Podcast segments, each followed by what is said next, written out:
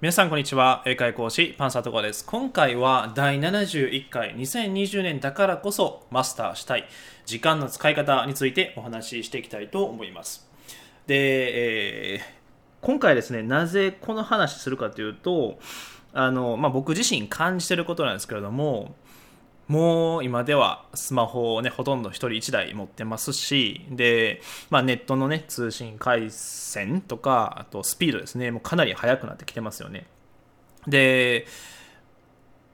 まあ、すでに何人かの方は知っていただいていると思うんですけれども、まあ、今年から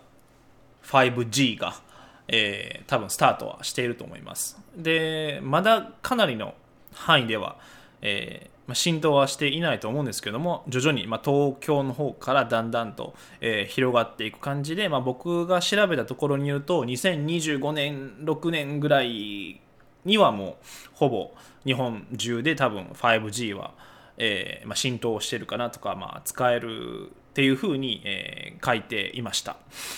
で、まあ、それに伴いですねあとネットフリックスとかあと YouTube とかかなりの動画コンテンツが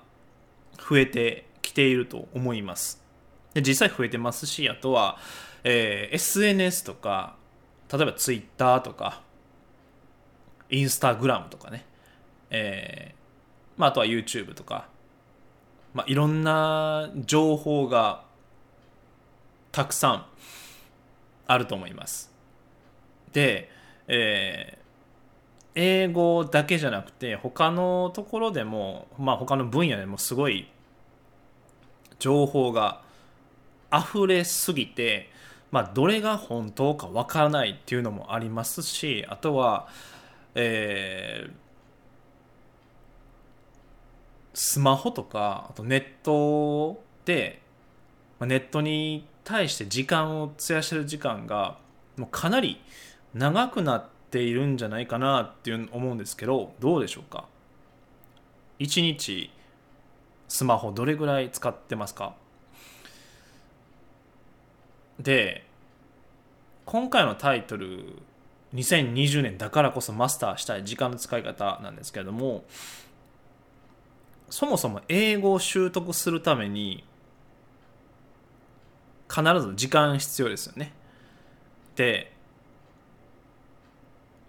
これからもっともっと情報増えていきますし、えー、情報発信する側じゃなくてその情報を受ける側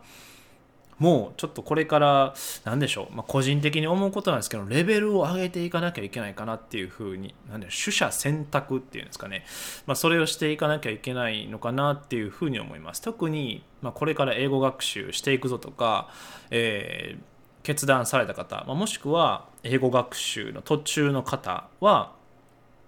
あのもっともっとちょっとこれから、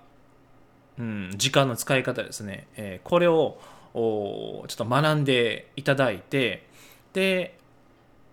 自分がなりたい理想ですね。理想の自分に向けてじゃあこれから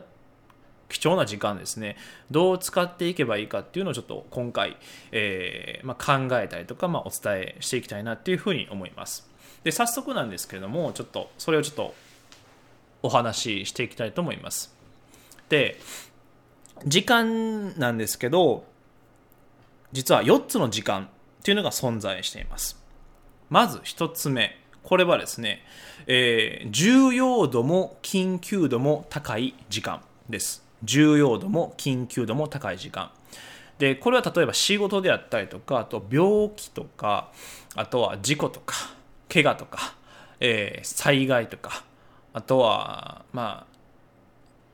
期日の迫ったまあ支払いとかあとはいろんなまあトラブルとか、まあ、あると思うんですけどもこれが、えー、重要度も緊急度も高い、えー、時間になります。で、えー、2つ目これがですねえー、緊急度は低いんだけれども重要度は高い時間になります。例えばこれはですね英語学習であったりとか人間関係づくりとかあとは読書健康管理、まあ、食事とか運動ですね。であとはリフレッシュとか、えー、リラクゼーションというのがこの2つ目の時間になります。で次3つ目。3つ目は緊急度は高いんだけれども重要度は低い、まあ、これは例えば急な来訪とかあとは作業的な仕事とかあとはまあ、これちょっと入るかどうか分かんないですけれどもうん、まあ、忘年会とか新年会とか、まあ、人によっては、えーまあ、ここには入らないという方もいらっしゃると思うんですけれどもあとは重要でない電話とかメールとか、まあ、そういうのが当てはまります。で最後4つ目、えー、重要度も緊急度も低い時間です。でこれはですね無目的なテレビを見るとかあ無目的な無目的な、えー、感じでテレビを見たりとかあとはゲームとか、えー、ネットサーフィンとかですね。あと噂話とか、えー、悪口とか、えー、無意味な活動とか、えー、と必要以上にダラダラするとか、まあ、これが、えー、4つの4つ目の時間になりますで、えー、まずやっていただきたいのは私はどの場所にどれぐらいの時間を費やしてるかっていうふうにちょっと書き出してほしいと思います。あの4つのこのね、えー、もし紙とペン用意、できる方であればちょっと用意していただいて、まあ、ここでちょっとね、えー、音声を止めていただいてで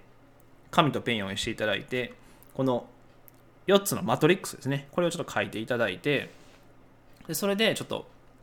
書き出してほしいと思います。実際に。で書き出していただいたらまあ、そのいいとか悪い関係なしにあ私はこれぐらい時間使ってるんだっていうふうにあの理解、えー、見えるかですねできると思いますでおそらく多くの方は3つ目と4つ目の時間に、えー、時間を多くまあ、費やしてるのかなっていうふうに思います。もう一度言うと3つ目の時間は、えー、緊急度は高いんだけれども重要度が低い時間。で4つ目の時間は、えー、緊急度も、えー、重要度も低い時間ということになります。で、えー、結論から言うとこの3つ目の時間と4つ目の時間をなるべく減らして、えー2つ目の時間ですね、えー、緊急度は低いんだけれども重要度が高い時間に、えー、費やしていただくのがあの理想かなっていうふうに思います。でこれはの自分の成長に関わることですので、えー、何でしょうここの時間に自分の時間を費やせば費やすほど何でしょううんまあ、すごく、まあ、大きなくくりなんですけども、えーまあ、人生が豊かになっていくんじゃないかなっていうふうに思います。まあ、今のちょっとねかなり、えー、規模が大きすぎたと思うんですけれども、まあ、もう少し具体的に言うと英語ですね英語の方に、えー、時間を費やしていただいて英語が話せるようになるということですね。でそこをこれからちょっと実際に紙に書き出していただいて現在のその時間の使い方とあと理想の時間の使い方この2つを、えー、書き出していただいてで書き出していただいたらこれからあの例えばスケジュール帳に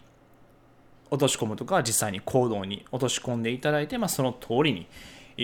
ー実践していただければなっていうふうに思います。でこれをこれからしていかないとうん別に悪いわけじゃないんですけれどもやっぱりそのせっかくね英語を話せるようになりたいっていう風な目標ですね。で話せるようになって例えば外国人の方と楽しくおしゃべりしたいとかあとは2020年オリンピックねもうすぐやってきますので、えー、ボランティアをしてその方たちに、まあ、喜んでいただきたいとかおもてなしをしたいとか、まあ、いうふうな、まあ、目的ですね、まあ、あるとは思うんですけども、まあ、今から、えー、していかないとうん間に合わない、まあ、もしくは、えー、さらに時間がかかってしまい、まあ、だらだらだらだらちょっとね、えー、4年も5年もかかってしまうことになると思います。でまあそれぞれねあの時間の使い方とか、えー、あとは時間の使い方自由ですしあとは人生に正解はないとは思うんですけれどもやっぱり理想の人生を、まあ、歩みたいとか、えー、多分そういう気持ちの方は、まあ、いらっしゃいますしどこかに絶対ね今よりはちょっとでもいいから良くなりたいっていう気持ちがあると思います。なのでそのためには時間の使い方ですね。そこからちょっと変えていただくと少しずつですけれどもいい方向に、まあ、もう少し具体的に言うと英語が喋れる自分に、え、変わっていけるんじゃないかなっていうふうに思います。なので、えーまあ、僕も実際これ今している段階で毎日ちょっとずつなんですけれどもあの紙に書き出して、えー、少しずつ変わるようにしていっています。なので、えー、絶対に英語喋ってやるんだと。もう今度こそは英語話せるようになってやるんだっていう方はまず、まあ、今回の時間の使い方ですね、えー、この音声を何回も聞いていただいて、ぜひ行動に移していただければなというふうに思います。それでは今回は以上になります。でですね、あとはチャンネル登録もぜひよろしくお願いします。それでは今回は以上になります。So, see you next time. Bye bye.